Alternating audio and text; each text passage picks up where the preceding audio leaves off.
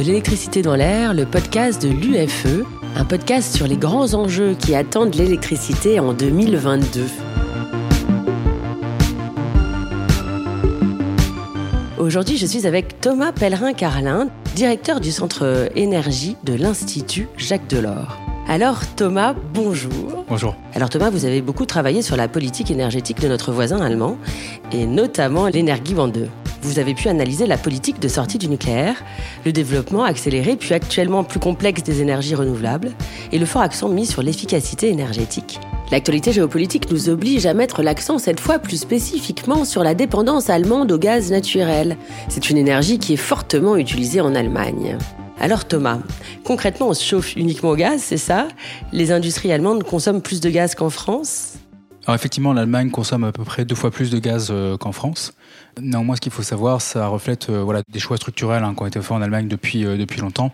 Et le gaz est effectivement un petit peu utilisé dans le secteur électrique en Allemagne, à, peine plus qu'en France en, réalité. Et par contre, le gaz est beaucoup utilisé pour bah, le chauffage résidentiel, l'industrie. Il faut se rappeler évidemment que l'Allemagne est une grande puissance industrielle, avec l'industrie allemande qui pèse quasiment deux fois la taille en réalité de l'industrie française. Or, pour beaucoup de secteurs industriels, notamment dans la chimie, il y a un usage du gaz qui n'est pas forcément d'ailleurs un usage énergie, mais un usage du gaz comme étant une matière première euh, pour tout un ensemble de, produits. Euh, en premier lieu, euh, l'hydrogène, puisque aujourd'hui, on fait de l'hydrogène surtout en cassant des molécules de méthane, donc de gaz fossile. L'Allemagne est-il le seul pays européen dépendant à ce point du gaz naturel? Qu'en est-il de la France? La dépendance au gaz, c'est une dépendance qui est véritablement européenne. Il y a quelques pays hein, qui ne sont pas du tout dépendants du gaz, euh, Malte et Chypre, euh, parce qu'ils sont quasiment à 100% de pétrole. Quelques pays comme l'Estonie aussi qui dépendent très peu du gaz. Mais le gaz est euh, la deuxième source d'énergie la plus importante en Allemagne, comme en France d'ailleurs. Puisque l'énergie qui est importante pour l'économie, c'est pas l'énergie primaire, c'est l'énergie finale. Et en énergie finale, en France comme en Allemagne, le premier c'est le pétrole. Et en France, et ça c'est peu connu, la deuxième source d'énergie la plus importante en termes d'énergie finale, c'est le gaz, avec environ 21% qui est beaucoup utilisé notamment pour chauffer les bâtiments. Et euh, le nucléaire et les renouvelables arrivent euh, derrière, avec respectivement environ 17% de l'énergie finale pour le nucléaire et à peu près un peu plus que 17% pour euh, les énergies renouvelables maintenant. Donc de ce point de vue-là, l'Allemagne est un pays, disons, dans le milieu, si je puis dire, de ce qui se passe au sein de notre Union européenne. Avant d'en venir aux conséquences de la guerre en Ukraine, pourriez-vous nous rappeler les choix faits par l'Allemagne en matière énergétique ces dernières années? Donc l'Allemagne a une politique énergétique hein, qui est assez ancienne, qui est ancrée dans l'histoire comme beaucoup de pays. Parlons des, des, 50 dernières années. En Allemagne, il y a un mouvement euh, populaire anti-nucléaire qui est euh, extrêmement puissant et depuis extrêmement longtemps. Dans l'Allemagne des années 70 et surtout dans l'Allemagne des années 1980, il y avait des manifestations extrêmement importantes, extrêmement violentes contre le nucléaire. Certaines d'entre elles euh, nous rappelleraient à nous Français plutôt des manifestations de type gilet jaune que des manifestations pacifiques des jeunes pour le climat, par exemple. Ce mouvement social, il a aussi donné lieu à la naissance d'un parti politique, euh, qui est donc les, les qui sont du coup les, les, Verts allemands, qui euh, sont un parti politique qui ont obtenu euh, beaucoup de succès électoraux, ont réussi à présider des régions entières, des régions très importantes, comme la région du Baden-Württemberg, qui est vraiment, donc c'est la région de Stuttgart, c'est vraiment un des cœurs industriels de l'Allemagne, qui depuis probablement une dizaine d'années maintenant est présidé par un ministre-président du Parti Vert en alliance avec, avec la droite allemande. Et euh, du coup, ce parti vert, il accède pour la première fois au gouvernement fédéral à la fin des années 90. Et évidemment, euh, bah, comme tout parti politique, il cherche à faire avancer sa plateforme électorale, dont un des éléments est euh, d'abord la non-construction de nouvelles centrales nucléaires et deuxièmement la planification de la sortie du nucléaire. Et du coup, l'Allemagne a un débat riche, réfléchi, étudié, pendant plusieurs années. Et ça aboutit en 2002 à l'adoption du consensus sur l'énergie atomique, euh, sur l'énergie nucléaire, pardon. En allemand, on dit Atom, Atom Consensus. Et ce consensus sur l'énergie euh, nucléaire, il prévoit, euh, grosso modo, de faire sortir l'Allemagne du nucléaire en 20 ans, entre 2002 et 2022. En 2000, il y a 30% de l'électricité allemande qui vient du nucléaire. Donc vous voyez, leur objectif, il est en fait extrêmement modéré. Ils veulent passer de 30% du mix à 0% du mix en 20 ans. À titre illustratif, hein, si jamais euh, nous, Français, par hasard, en 2022, euh, on venait à élire euh, des Verts et on voulait faire comme l'Allemagne, en termes de vitesse, pour nous, ça nous emmènerait à sortir du nucléaire en 2070.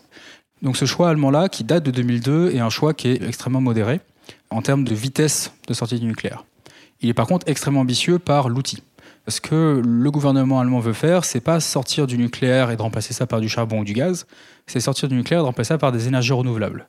Et les énergies renouvelables en 2002, Bon, il y en a, ça existe, mais on n'est pas du tout au niveau de développement qu'on connaît aujourd'hui. Ça, du coup, les Allemands vont réussir, sont en train de réussir ce pari-là, le pari de sortir du nucléaire et de remplacer par des énergies renouvelables.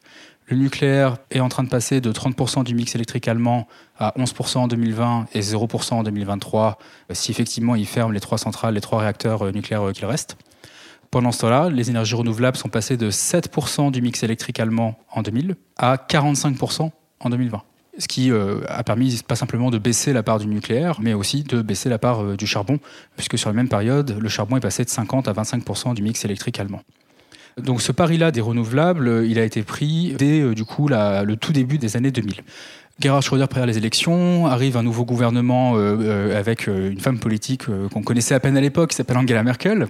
Et durant sa première mandature, Angela Merkel ne fait rien de particulier sur le nucléaire. Donc du coup, tacitement, elle confirme le choix. Elle fait sa première mandature pendant 4 ans, et après aux prochaines élections, elle décide de faire alliance avec un parti, un petit parti allemand qui s'appelle la FDP, donc qui est un parti, bon, on dit souvent libéral-démocrate, mais c'est disons, pour ceux qui ont des souvenirs de politique française un peu ancienne, c'est Alain Madelin, on va dire. C'est des gens qui sont très pro-marché, presque parfois libertariens. Et c'était le seul parti en Allemagne qui avait une position vraiment pro-nucléaire. Et Angela Merkel, en 2010, elle dit Je confirme le choix de sortie du nucléaire en Allemagne. Je refuse de créer des nouvelles centrales. Par contre, je veux retarder la date de fermeture des centrales nucléaires en créant en plus une surtaxe sur l'énergie nucléaire pour financer le budget allemand. C'est ça le choix qu'elle fait fin 2010, choix qui est extrêmement contesté, il y a des débats très virulents au Parlement, il y a une peur de la part des alliés d'Angela Merkel de perdre les élections à venir au profit des Verts, parce que le nucléaire est toujours aussi impopulaire en Allemagne. Et euh, du coup, pendant que la société allemande voilà, est dans ce débat-là, il y a un mouvement antinucléaire qui se remobilise pour euh, préserver la situation, et là arrive Fukushima. Et évidemment, euh, Angela Merkel, en, fine politicienne euh, qu'elle l'est, euh, dit bah oui, fait, déjà le combat que je devais mener à la base était extrêmement dur. Là, avec Fukushima, voilà, c'est pas, pas possible. Et donc du coup, le choix qui est pris en 2011, c'est en fait un choix de retour au statu quo ex ante, c'est-à-dire de revenir en fait euh, sur euh, le projet initial, qui est effectivement de, sortir du, euh, nucléaire pleinement en décembre 2022, puisque c'est la date qu'ils ont finalement retenue. Là, ce qui se passe avec l'Ukraine et la Russie, c'est vrai que ça change la donne pour l'Allemagne. C'est clair qu'ils s'étaient dit, bah, on sort d'abord du nucléaire, parce que c'est ça notre première grande peur. Notre deuxième grande peur en Allemagne, c'est l'impact du changement climatique. Il y a un mouvement pour le climat qui est extrêmement puissant en Allemagne. Il y a une manifestation en particulier de jeunes pour le climat où euh, en France, on a à peine 40 000 jeunes qui manifestent, en Allemagne, c'est plus d'un million. Et face à cette mobilisation-là, dans un contexte aussi européen où on est dans une logique de sortie du charbon, le gouvernement allemand d'Angela Merkel se dit bah, on va faire comme on l'a fait sur le nucléaire, c'est-à-dire prendre une décision, réfléchir, négocier avec les partenaires sociaux, les acteurs du secteur. Et donc du coup, elle lance une commission charbon qui a, donc c'est un comité qui va étudier le sujet et qui à la fin recommande de sortir du charbon dès 2038. Et ça, c'est adopté du coup sous le mandat d'Angela Merkel. Arrivent les élections, les dernières élections qui ont lieu du coup en septembre 2021. Les Verts font un excellent score et ils rentrent au gouvernement en alliance avec la SPD, donc le Parti social-démocrate de centre-gauche, et la FDP, euh, ce petit parti, euh, disons, très, très marchéiste. Ils décident évidemment euh, de maintenir la sortie du nucléaire. C'était même pas un sujet de débat entre eux, c'était c'était de l'ordre de l'évidence. Pour le dire voilà comme ça de manière anecdotique, un Allemand qui dit qu'il veut sortir du nucléaire, c'est aussi évident qu'un Français qui dit qu'il veut préserver la laïcité. C'est quelque chose auquel il y a un attachement euh, viscéral de la société. Et du coup, se posait la question du charbon. Et les Verts, du coup, ont obtenu dans l'accord de coalition une sortie du charbon dès 2030 et du coup sortir du gaz après. Donc vous voyez, l'ordre des priorités en Allemagne, c'était d'abord le nucléaire, puis le charbon, puis le gaz. Mais du coup, la guerre en Ukraine remet en cause cette politique énergétique euh, consensuelle, non? Ce que l'agression de Vladimir Poutine euh, envers l'Ukraine change là-dessus, c'est pas le premier objectif. Le premier objectif reste la sortie du nucléaire. Par contre, c'est peut-être une inversion de l'importance des deux objectifs suivants, charbon et gaz, avec l'idée, et ça c'est un débat qui est en cours en Allemagne, mais partout en, Europe, que même si d'un point de vue climatique, et encore c'est contestable parce qu'on évalue mal les émissions de, liées au de méthane, mais si d'un point de vue climatique, on pense en tout cas que le charbon est pire que le, que le gaz, d'un point de vue de sécurité énergétique, vis-à-vis de Poutine, clairement c'est le gaz qui est l'ennemi numéro un. Et donc ça, l'Allemagne, cette, euh, cette, grande société démocratique euh, qui aime le débat et, les chiffres, est en train d'avoir ce débat-là qui a aussi lieu euh, en Tchéquie, qui a aussi lieu dans une moindre mesure en Belgique, qui a aussi lieu en Pologne, qui a aussi lieu en Italie. Et effectivement, de voir, bah, voilà, est-ce que là, dans le contexte actuel, on ne doit pas faire une sorte de, de détour sur l'itinéraire initial qu'on avait prévu et on va devoir passer plus rapidement par la case fin du gaz, ou en tout cas par la case forte réduction de notre consommation de gaz de manière à nous libérer de ce moyen de pression euh, dont Vladimir Poutine dispose euh, sur nous. Et le charbon, alors qu'on sera susceptible d'utiliser, est-ce qu'il sera russe? Il y a deux types de charbon distincts qu'on utilise pour produire l'électricité. Il y a euh, ce qu'on appelle en français de la houille et la lignite. Et donc la situation est très très différente. La lignite, qui est un charbon encore plus polluant que la houille, la lignite c'est quelque chose qui est généralement extrait localement et euh, produit. Euh, donc du coup, il y a à peine quelques kilomètres de distance entre la mine et la centrale. Et euh, l'Allemagne est un pays qui produit beaucoup d'électricité en utilisant cette lignite là, très loin d'être la seule. par exemple, la Grèce, au nord de la Grèce, il y a des grandes mines de charbon qui du coup produisent de la lignite et alimentent du coup des centrales. En fait, si le choix est un recours à la lignite, il n'y a aucun problème de dépendance russe parce que, si je puis dire, quasiment structurellement, la lignite c'est quelque chose de local, avec des impacts sur le climat qui sont mondiaux et, et désastreux. Pour ce qui est de la houille, là par contre effectivement il y a une dépendance européenne euh, très significative à la Russie puisque c'est un gros 45% de la houille importée en Europe qui vient de Russie. Après c'est quelque chose et là c'est un peu comme le pétrole, c'est assez facile d'en trouver ailleurs. Donc il est euh, assez euh, faisable euh, d'arrêter d'importer euh, de la houille de Russie et d'en importer euh, des États-Unis, de Colombie, de l'Australie ou d'autres grands producteurs de houille. Donc de ce point de vue-là, ça ne pose pas d'enjeu particulièrement important en termes de sécurité énergétique. Par contre, ça pose effectivement un enjeu, un enjeu climatique. Donc à soi seul, hein, passer du, gaz au charbon, ce c'est pas une bonne idée d'un point de vue du climat. L'idée, est ce que nous on pousse, c'est d'avoir une approche cohérente qui s'appuie d'abord sur le fait de consommer moins de gaz russe dans l'absolu, ça passe par de la sobriété énergétique, ça passe par de l'efficacité énergétique. Ensuite, de produire autrement bah, le service énergétique dont on a besoin. Par exemple, un service énergétique dont on dépend beaucoup pour le gaz, c'est pour chauffer les, chauffer les maisons, chauffer les bâtiments. Une fois qu'on a fait de la sobriété, c'est-à-dire qu'on arrête de gaspiller l'énergie et de chauffer les terrasses comme on fait à Paris euh, encore maintenant, là, une fois qu'on a fait de l'efficacité énergétique, qu'on a bien isolé le logement, bah, on a besoin de chaleur. On n'a pas besoin de gaz en tant que tel, on a besoin de chaleur.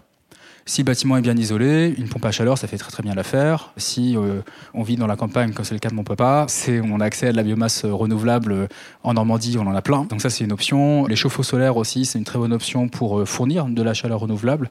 Donc on a tout un tas d'options qui nous permet en fait de complètement passer du gaz. Mais parce qu'on est dans une situation de crise, et donc là, on est dans une situation où le, siège de Kiev par l'armée russe est en train de commencer. On ne sait pas hein, combien de temps ça va durer. On a deux exemples, en tout cas, de, sièges d'une ville menée à la russe par l'armée russe. Euh, le premier, c'est le siège de la ville de Grozny, qui était la capitale de la Tchétchénie. Le siège a duré deux mois. Un deuxième qu'on a, et qui est plus comparable peut-être à Kiev, en tout cas en termes de taille de la ville, c'est le siège d'Alep, qui lui a duré plus de quatre ans. Donc on est dans une situation où il y a évidemment une urgence humaine qui est là face à nous. Cette situation, d'un point de vue énergétique, et nous amène aussi à agir rapidement sur un temps qui, au regard des cycles énergétiques, sont un temps court. Puisqu'on ne construit, pas, euh, construit pas une centrale, même une centrale à gaz, on ne la construit pas en deux mois. Et un parc éolien en quatre ans, c'est faisable, mais ça demande à faire les choses un petit peu autrement. Euh, donc du coup, euh, tous ces efforts de sobriété qu'on fait dans l'immédiat, tous ces efforts d'efficacité, de déploiement de, de chaleur renouvelable qu'on fait, ils sont essentiels. Ils ne vont pas suffire à nous libérer de 40% du gaz, puisqu'aujourd'hui en Europe, historiquement en tout cas, 40% de notre gaz, c'est du gaz russe. Donc il faudra, pour euh, boucler la boucle, euh, trouver euh, d'autres sources qui peuvent être rapidement utilisées ces autres sources, bah, ça va être autre chose hein, que du gaz russe. Ça peut être de retarder la fermeture des réacteurs nucléaires. Ça ne semble pas être le, choix du ministre euh, Habeck en Allemagne. Ce sera peut-être le choix de, la Belgique, ça on, verra. Mais dans tous les cas, on, est sur une petite contribution. Mais là, dans la situation dans laquelle on est, même les petites contributions sont bonnes à prendre. Hein. Et peut-être que du coup, effectivement, on, va devoir consommer moins de gaz et remplacer une toute petite partie de ce gaz par du charbon, peut-être aussi par du gaz naturel liquéfié qui vient de, l'étranger.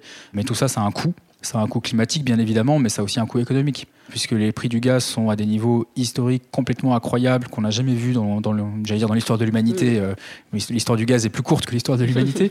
Et euh, les prix du charbon aussi sont extrêmement élevés. Et donc, du coup, euh, véritablement, ça, ça doit être la, la, mesure de dernier recours, pas simplement pour des raisons environnementales, mais aussi et peut-être avant tout pour des raisons économiques. Parce que ce gaz naturel liquéfié, dont beaucoup de de décideurs politiques parlent à foison, j'ai l'impression que parfois ils oublient en fait que ça va être quelque chose d'horriblement cher. Et que c'est oui c'est absolument nécessaire dans la crise, mais il faut vraiment limiter nos importations au maximum si on veut limiter les, le, dommage économique déjà considérable que ce, ce premier choc gazier et ce quatrième choc pétrolier sont en train de créer. Thomas, vous venez de décrire la situation générale en Europe, mais est-ce qu'on peut mieux s'en sortir en France? Alors nous, en France, on est dans une situation où on croit qu'on est à l'abri mais on n'est pas autant à l'abri qu'on le pense. Le discours gouvernemental, bon, comme tout gouvernement, euh, ce gouvernement français-là, mais enfin tous les autres font pareil, hein, a une grande capacité à s'auto-congratuler et du coup une capacité à dire bon, en gros, pour la France, ça va, c'est à peine 20% euh, de notre gaz qui vient de, Russie, ce qui est factuellement vrai, mais euh, c'est absurde de raisonner à l'échelle française pour le marché du gaz parce que c'est un marché européen et donc du coup les flux physiques comme le prix économique du gaz se fait à, à la maille européenne. Donc si vous voulez dire euh, en France c'est bon, on a besoin, on peut faire moins d'efforts parce qu'il n'y a que 20% de gaz qui vient de Russie, ce serait un peu l'équivalent de si on avait euh, Carole Delga, euh, qui est la présidente de la région Occitanie, qui disait nous on a 0% de notre gaz d'Occitanie qui vient de Russie, on n'a pas besoin de faire d'efforts. Je ne sais pas si c'est le cas, hein. je, suppose qu'il y a moins de gaz russe en Occitanie vu la proximité géographique, mais bon, ça n'a pas grand sens. C'est en tout cas le discours initial du, gouvernement jusqu'à il, y a quelques jours, donc jusqu'au autour probablement du 8-9 mars, où un homme politique majeur, Bruno Le Maire, a commencé à tenir un discours de vérité. Et euh, il faut rendre à César ce qui est à César, et du coup à Bruno Le Maire ce qui est à Bruno Le Maire, et à dire euh, aux Français, en tout cas à commencer à dire aux Français que non, on est sur une crise qui est majeure, qui est historique, qui est euh, d'une ampleur comparable au choc pétrolier 1973. Et moi j'irai même plus loin, je pense que cette crise-là est plus grave que le choc pétrolier 73, parce que le choc pétrolier 73, ça concerne que le pétrole avec tous les guillemets au que, parce que le pétrole c'est quand même partout. Là, on a probablement ce qu'on appellera dans le futur un quatrième choc pétrolier, en même temps, on a un premier choc gazier et ça, on n'a jamais vu, jamais connu. Et on a une sorte de choc de prix sur les prix du marché de gros électricité, euh, notamment dans le day ahead, donc euh, qu'on achète de l'électricité la veille pour le lendemain. Et donc Bruno Le a commencé voilà, à, faire ce travail-là euh, d'explication et a commencé aussi à soutenir avec justesse que voilà, on a besoin d'action de tout le monde enfin voilà, pour arrêter de, dire du bien à Bruno Le Maire et pour dire un peu ce que je pense moi, moi je pense qu'on est une situation qui demande une mobilisation générale et immédiate. Parce que là, chaque kilowattheure de gaz euh, qui est brûlé pour chauffer des terrasses de café dans le 8e arrondissement de Paris, c'est du gaz qu'on va regretter euh, l'hiver prochain. Hein. Ce gaz-là, il faut arrêter de le gaspiller, il faut le mettre dans nos stocks stratégiques de manière à ce qu'on soit, euh, ce qu'on est, si je puis dire, un matelas de, stocks stratégiques de gaz les plus développés possibles, parce qu'on ne sait pas ce que Poutine va faire. Cette mobilisation générale, elle concerne bien évidemment la consommation directe de gaz, mais aussi la consommation d'électricité. Bah oui. euh, puisque euh, en France, comme quasiment partout en Europe, l'électron marginal, c'est-à-dire l'électron qu'on doit produire quand on allume la lumière, là, bah, il, il est fait au gaz et parce qu'en plus l'efficacité énergétique d'une centrale à gaz est euh, moyenne, on va dire, bah, à chaque fois qu'on consomme 1 kWh d'électricité, bah, pour ça il aura fallu brûler 2 kWh de gaz. Donc là aussi, euh, il y a un besoin de sobriété qui est extrêmement important. Et j'espère qu'on fera ce choix collectif de la sobriété et de l'efficacité maintenant, parce que sinon, en novembre, euh, on n'aura plus le choix de faire autre chose que du rationnement. Ce sera potentiellement très impopulaire, bien évidemment, et compliqué. Donc là-dessus, il faut agir aujourd'hui pour être prêt au pire, et aussi agir aujourd'hui pour construire le meilleur une action très concrète comme, euh, je sais pas moi, j'essaie de convaincre ma mère par exemple d'arrêter de se chauffer au gaz, euh, j'essaie de, lui parler de, pompe à chaleur, de chauffe-eau solaire, parce qu'il y a assez de soleil en Normandie pour chauffer quand même, en tout cas l'eau chaude sanitaire, ça avance. Mais c'est quelque chose qui euh, est très difficile pour moi en tant que, que fils. Si jamais il y a une mobilisation générale de la société, ça ouvre en fait le champ des possibles. Si vous me permettez une métaphore avec la la crise qu'on a connue de la, Covid, crise enfin, très difficile et qui nous a tous marqués dans notre chair pendant ces deux dernières années, on a fait plein d'erreurs. Hein. Mais il y a plein de trucs qu'on a fait qui sont quand même assez fabuleux. Et est-ce qu'on peut avoir un peu ce même esprit-là pour faire en 2022 sur l'énergie ce qui est pertinent de faire en 2022 sur l'énergie? Je vais juste vous donner trois exemples. Le, truc le plus efficace au tout début de la pandémie, ça a été en fait les changements de comportement. Des choses très faciles comme le fait de se laver les mains, des choses beaucoup plus compliquées comme le fait de ne plus voir ses proches. Et ça, ça a été vraiment un impact immédiat et on l'a tous vu sur euh, la baisse de la courbe de contamination euh, lors du premier confinement pour prendre vraiment le cas le plus extrême. De la même manière, aujourd'hui, c'est des changements de comportement. Au lieu de rouler à 130 km/h sur l'autoroute, on roule à 110, on consomme 10% de moins de pétrole. Mettre un pull, mettre des, chaussettes en laine pour euh, pouvoir du coup avoir suffisamment chaud et baisser le chauffage ou même couper le chauffage, arrêter euh, d'éclairer euh, les bâtiments euh, la nuit quand il n'y en a pas besoin. Tous ces éléments-là, c'est des éléments qui sont à faire dans l'immédiat, qui vont avoir un impact immédiat et qui préparent l'avenir, puisqu'on économise du gaz. Le deuxième point, c'est de massifier, accélérer le déploiement de toutes les technologies, de toutes les solutions qui existent déjà. Un peu comme au cours du mois de mars, avril, mai 2020, euh, on a eu une sorte de mobilisation générale pour fabriquer des masques, pour faire des tests Covid. Là, de la même manière, c'est la rénovation des logements. Ça, ça marche depuis très longtemps. L'installation de chauffe-eau solaire, l'installation de pompe à chaleur. Tous ces éléments-là sont des éléments essentiels qu'il faut commencer maintenant et qui euh, auront l'effet bah, dès que c'est installé. Euh, installer une pompe à chaleur, en termes de, en tout cas le temps de chantier c'est deux jours, donc ça peut être assez rapide. Et il faut commencer à se mobiliser euh, de manière historique et rénover autant que possible le plus grand nombre de, logements, de bâtiments, de bureaux, de bases militaires, d'écoles, d'hôpitaux, etc., etc., avant que l'hiver prochain n'arrive, puisque c'est là vraiment qu'on sera dans une situation, dans une situation critique. Et du coup, le, troisième point, c'est d'agir aujourd'hui pour développer des solutions de long terme. Des choses dont on sait bien que ça ne changera pas la situation d'ici un an ou deux, mais c'est ça qui va nous permettre de voir la lumière au bout du tunnel. Dans le cadre de la pandémie, c'était d'agir dès le début pour euh, du coup développer des vaccins. À l'époque, tout cas en temps normal, il fallait à l'époque, euh, disait-on, environ 10 ans pour fabriquer un vaccin là sur la Covid parce qu'il y a eu cette mobilisation générale des scientifiques, mais euh, aussi des, mairies qui ont été transformées en centres de vaccination, etc. Il s'est passé un an, un an et demi entre le moment où on a découvert la maladie et le moment où la majorité de la population était vaccinée. Et donc là, sur l'énergie, bah, c'est quoi? C'est euh, évidemment le déploiement euh, de l'électricité renouvelable, en tout cas de celle qui met du temps à être déployée. Le panneau solaire, ça se déploie très vite. Par contre, des parcs éoliens terrestres, des parcs éoliens en mer, il faut plus de temps, mais du coup, c'est une raison de plus pour commencer maintenant. L'hydrogène renouvelable aussi, c'est essentiel. Il y a un des éléments, et ça, en tant que citoyen, c'est ce qui m'inquiète le plus, c'est la crise alimentaire mondiale qu'on est peut-être en train de, voir naître sous nos yeux, qui a plein de raisons, et dont euh, la guerre entre la Russie et l'Ukraine, vu l'importance de la Russie et de l'Ukraine dans le marché mondial du blé en particulier. Mais un des éléments là-dessus, il est lié au gaz. Pourquoi? Parce que pour faire de l'alimentation, bah, il y a des gens qui utilisent des engrais. Une partie, une très importante partie de ces engrais sont faits avec de l'ammoniac, donc une molécule de NH3. Pour faire de l'ammoniac, aujourd'hui, on utilise de l'hydrogène, H2. Et pour faire de l'hydrogène, la manière dont font les industriels aujourd'hui, c'est euh, bah, d'utiliser du gaz. Et parce que le prix du gaz a augmenté, le prix de l'hydrogène aussi a augmenté, et euh, certains fabricants d'engrais ont arrêté de fabriquer des engrais. Ce qui évidemment n'est pas euh, une bonne nouvelle à court terme pour ce qui est de, l'alimentation mondiale, même si à long terme c'est plutôt une bonne chose. Et donc du coup, bah, il faut remplacer cet hydrogène-là. Et donc du coup, avoir de l'hydrogène d'électrolyse, donc d'utiliser de l'électricité pour faire de l'hydrogène, c'est super important, mais il faut l'organiser. Et là, il faut arrêter de parler. J'étais encore à une conférence il y a quelques mois, on me disait euh, ah euh, l'hydrogène renouvelable c'est trop bien, on va pouvoir l'utiliser pour faire chauffer des pâtes. non, enfin oui, on peut effectivement si on veut gaspiller les choses. Voilà, l'hydrogène d'électrolyse, surtout durant la décennie 2020, c'est précieux, c'est rare et c'est cher pour l'instant. C'est comme de la truffe ou du champagne si vous voulez. Le champagne, voilà, c'est une appellation d'origine contrôlée. On ne peut pas le produire partout et ça reste cher, mais c'est très bon et du coup, on le garde pour les grandes occasions. Donc là, l'hydrogène renouvelable, vraiment la priorité des priorités, c'est de développer de l'hydrogène renouvelable ou de l'hydrogène d'électrolyse. Dans les deux cas, c'est fait à partir d'électricité, de manière à remplacer cet euh, hydrogène gris, cet hydrogène fait à base de gaz naturel, pour tous les secteurs où il y a besoin euh, d'hydrogène. Quand je vous écoute, euh, je me demande par quel bout on peut prendre le problème tellement il semble insoluble. Donc on a vraiment tout pour réussir. Il suffit, mais il faut, mettre des guillemets à mon, mot euh, suffit, qu'on euh, on décide d'agir ensemble. Et on a réussi à le faire globalement il y a deux ans. Et on fera, c'est comme pour la Covid, hein, on fera des erreurs. Ça c'est clair. Mais tant qu'on comprend que euh, c'est un combat commun et que chaque geste compte, et idéalement que les plus puissants et les plus riches montrent l'exemple, ce qui n'a pas toujours été le cas dans le cas de la Covid, voilà, ça fonctionnera. Il y a besoin aussi de la part de tous les gens qui sont dans une position de, leadership de faire ça.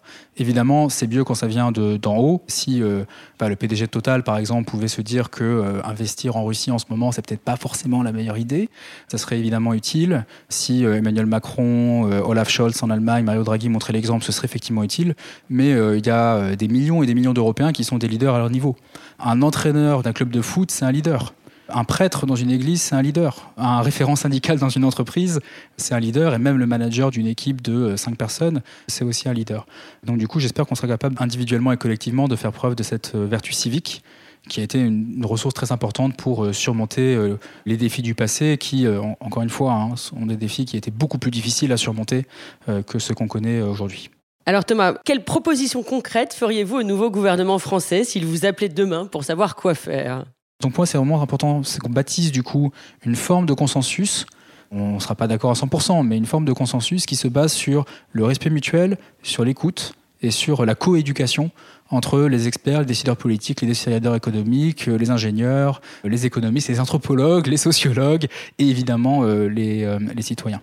Une fois qu'on a ce consensus, on a des grandes lignes directrices, on, essaye de trouver un accord sur les, les, enjeux de nucléaire, sur les enjeux de sobriété énergétique, sur les enjeux de rénovation des bâtiments, etc. etc. Et après, il faut évidemment opérationnaliser tout ça. Donc de manière concrète, qu'est-ce qui peut être fait par le prochain gouvernement, quel qu'il soit encore? Nous, une exigence qu'on porte à l'Institut Jacques Delors, en alliance avec euh, d'autres laboratoires d'idées, avec l'Observatoire français des conjonctures économiques, avec l'Institut pour l'économie du climat, avec euh, l'IDRI euh, à Sciences Po, c'est de dire il faut que le prochain président, la prochaine présidente et le prochain Parlement fassent une programmation pluriannuelle des investissements publics pour le climat il y en a marre de cette situation en France où on, essaye d'avoir une vision à long terme, à 2050, avec la stratégie nationale bas carbone, une vision à, court moyen terme avec la programmation pluriannuelle de l'énergie, mais sur les enjeux budgétaires, on est complètement myope. C'est-à-dire que là, sur, la rénovation des bâtiments, qui est un enjeu mais fondamental pour réussir la transition, on ne connaît même pas les budgets pour l'année prochaine 2023. Comment est-ce que vous voulez que euh, la PME de chez moi dans le Calvados ils se disent euh, oui, je vais prendre le risque euh, d'embaucher euh, trois nouveaux apprentis et quatre jeunes qui sortent de CAP et de les former à la rénovation profonde des bâtiments et l'installation des chauffe-eau solaires s'ils n'ont aucune visibilité sur leur marché. donc il faut une visibilité sur, sur ce marché-là. Un des éléments qui permet ça, c'est cette programmation pluriannuelle d'investissement public pour le climat, à minima pour le quinquennat 2022-2027 idéalement jusqu'à 2030, puisqu'on a deux, trois objectifs climatiques pour 2030, autant avoir des objectifs, des moyens budgétaires qui soient alliés à ça. Et ça, pour moi, c'est fondamental et c'est apartisan. C'est-à-dire que c'est quelque chose qui peut être mis en place par n'importe quelle famille politique. Donc cet outil-là, il est fondamental. Et après, évidemment, ce qui va être mis à l'intérieur de cet outil, combien d'argent va sur la rénovation, combien d'argent va sur euh, la piétonisation des centres-villes, combien d'argent va sur le nucléaire, combien d'argent va sur l'éolien, ça, évidemment, c'est pas à moi en tant qu'expert de choisir. Euh, c'est idéalement à leur représentation nationale euh, nouvellement élue, après avoir fait ce travail euh, de construction et d'écoute euh, du peuple français. Qui dit crise dit aussi augmentation des prix. Que doit-on faire pour éviter l'aggravation de la précarité énergétique en France?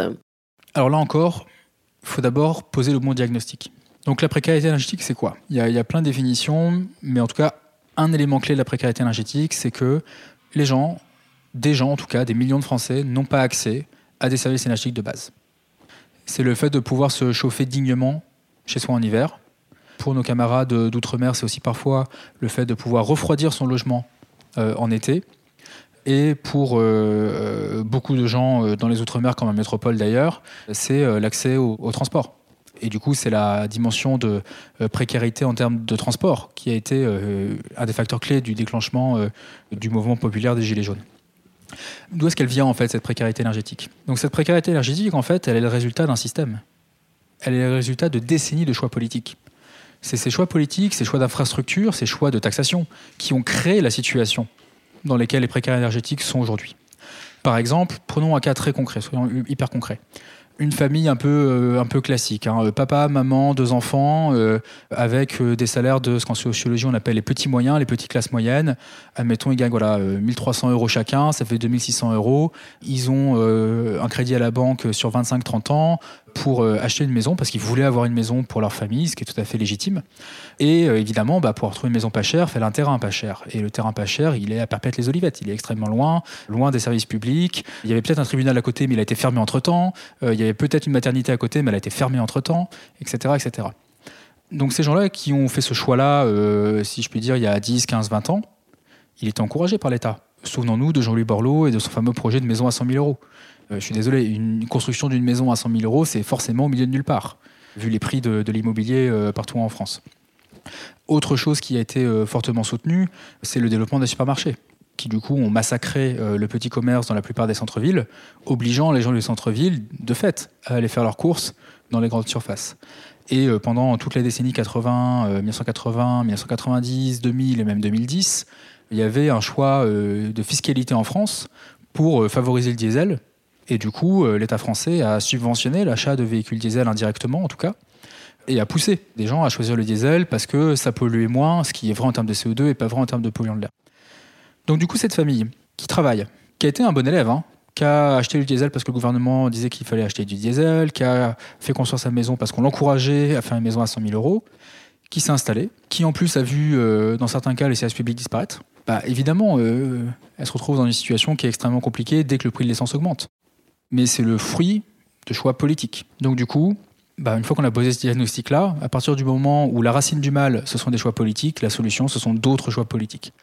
Donc quels sont les choix politiques qu'il faut faire? Bah, Il y en a plein. Euh, il y a des choix politiques évidemment d'urgence, des mesures palliatives où il faut euh, aider les gens euh, de manière à ce qu'ils ne meurent pas de froid cet hiver. J'ai dit ça de manière très très sérieuse pour l'hiver 2022-2023. Mais surtout, il faut une stratégie beaucoup plus structurelle. Par exemple, un de mes collègues chercheurs, Andreas Rödinger, qui travaille à, à l'IDRI, disait voilà, pour chaque euro investi dans l'urgence sociale avec la crise des prix de l'énergie, il faut investir aussi un euro dans l'investissement climat qui apporte la réponse structurelle. Si le gouvernement avait fait ce qu'Andreas propose, il y aurait eu 20 milliards d'euros en plus investis pour le climat, ce qui est considérable. 20 hein. milliards, c'est deux fois le budget de l'armée de terre, hein, pour vous donner ça comme point de comparaison. Donc c'est rénover massivement et en profondeur les logements, arrêter de faire ce que le gouvernement fait avec ma prime rénov, qui est en fait de la subvention à de la rénovation de très mauvaise qualité et une qualité qui n'est même pas vérifiée. Faire les choses sérieusement. Ça demande plus d'argent au début, mais euh, on, sait tous et toutes que avoir des travaux de qualité, c'est important. Même si on paye un peu plus cher au début, à la fin, on, s'en sort mieux. Donc là, ça va passer par plus de subventions publiques là-dessus pour euh, avoir une rénovation euh, complète des logements. Dans certains cas, il n'y a pas besoin d'argent public. Pour les précaires énergétiques qui sont locataires, eh ben, l'argent doit venir des propriétaires. En tout cas, il peut venir des propriétaires. Mais il y a aussi tout simplement hein, l'outil de l'obligation. Et euh, la Convention citoyenne pour le climat portait une, une proposition d'obligation de, rénovation des logements qui était modérément ambitieuse, mais ambitieuse, dont l'ambition a été fortement diluée par, euh, le gouvernement euh, français sortant. Mais cette obligation de rénovation, maintenant, elle peut peut-être être imposée au niveau européen. En tout cas, c'est ce que propose la Commission européenne depuis décembre dernier, dans sa nouvelle proposition sur la directive de performance énergétique des bâtiments, d'avoir des obligations de rénovation. Et ça, c'est très utile parce que ça permet en fait d'obliger les propriétaires à rénover les logements, notamment ceux qui louent, y compris ceux qui louent aux précaires. Donc aux gens qui n'arrivent pas à chauffer l'hiver, hein, puisqu'il faut dire les choses comme ça. Donc vous voyez, il y a, y a plein de solutions qui sont possibles. Pour moi, ce qui est important, c'est qu'on se fixe déjà un objectif politique clair. L'objectif politique clair, c'est que on veut qu'il n'y ait plus aucune famille en Europe et en France qui souffre du froid chez elle en hiver. Ça, c'est facile à comprendre. On ne veut pas qu'il y ait un enfant qui ait froid chez lui en hiver. C'est ça l'objectif. Et c'est un objectif qui est extrêmement consensuel, et j'utilise le mot famille à dessein pour rendre justement cet objectif-là euh, consensuel. Après, les moyens, ben, il y a différents moyens. On peut faire de l'obligation de rénovation, je pense que c'est essentiel dans le policy mix, comme on dit. On peut faire aussi des subventions. Pour les précaires qui sont aussi propriétaires de leur logement, la subvention, ça va être essentiel.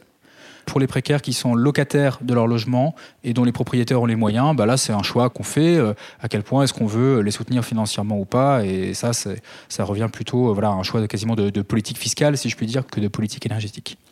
Euh, donc ça c'est pour la question fondamentale du logement, mais l'objectif il est simple, hein, c'est on rénove l'intégralité des bâtiments dans lesquels vivent les précaires en priorité. On fait des précaires les premiers bénéficiaires de la transition énergétique. Là où c'est pertinent, on installe de la chaleur renouvelable. Dans les villes, ça doit être pensé au niveau de la ville, notamment par euh, des réseaux de chaleur, et ça demande du temps, c'est des infrastructures lourdes qui demandent des années à être, construites. Quand on est en campagne, c'est beaucoup plus facile. Dans certains endroits, ce sera la pompe à chaleur, dans d'autres, ce sera le, euh, solaire thermique, dans d'autres encore, ce sera la biomasse. On a un ensemble de solutions qui permettent de faire quelque chose de coûts humains et d'adapter à, chaque territoire, à chaque situation, à chaque famille. Ça, ça prendra du temps. On peut le faire en 5 ou 10 ans selon le niveau d'ambition politique et de mobilisation générale qu'on veut atteindre. Pour ce qui est du transport, d'abord, le premier objectif, ça doit être de réduire les distances parcourues. Là aussi, c'est un enjeu collectif. Se pose la question de la place des services publics dans les territoires.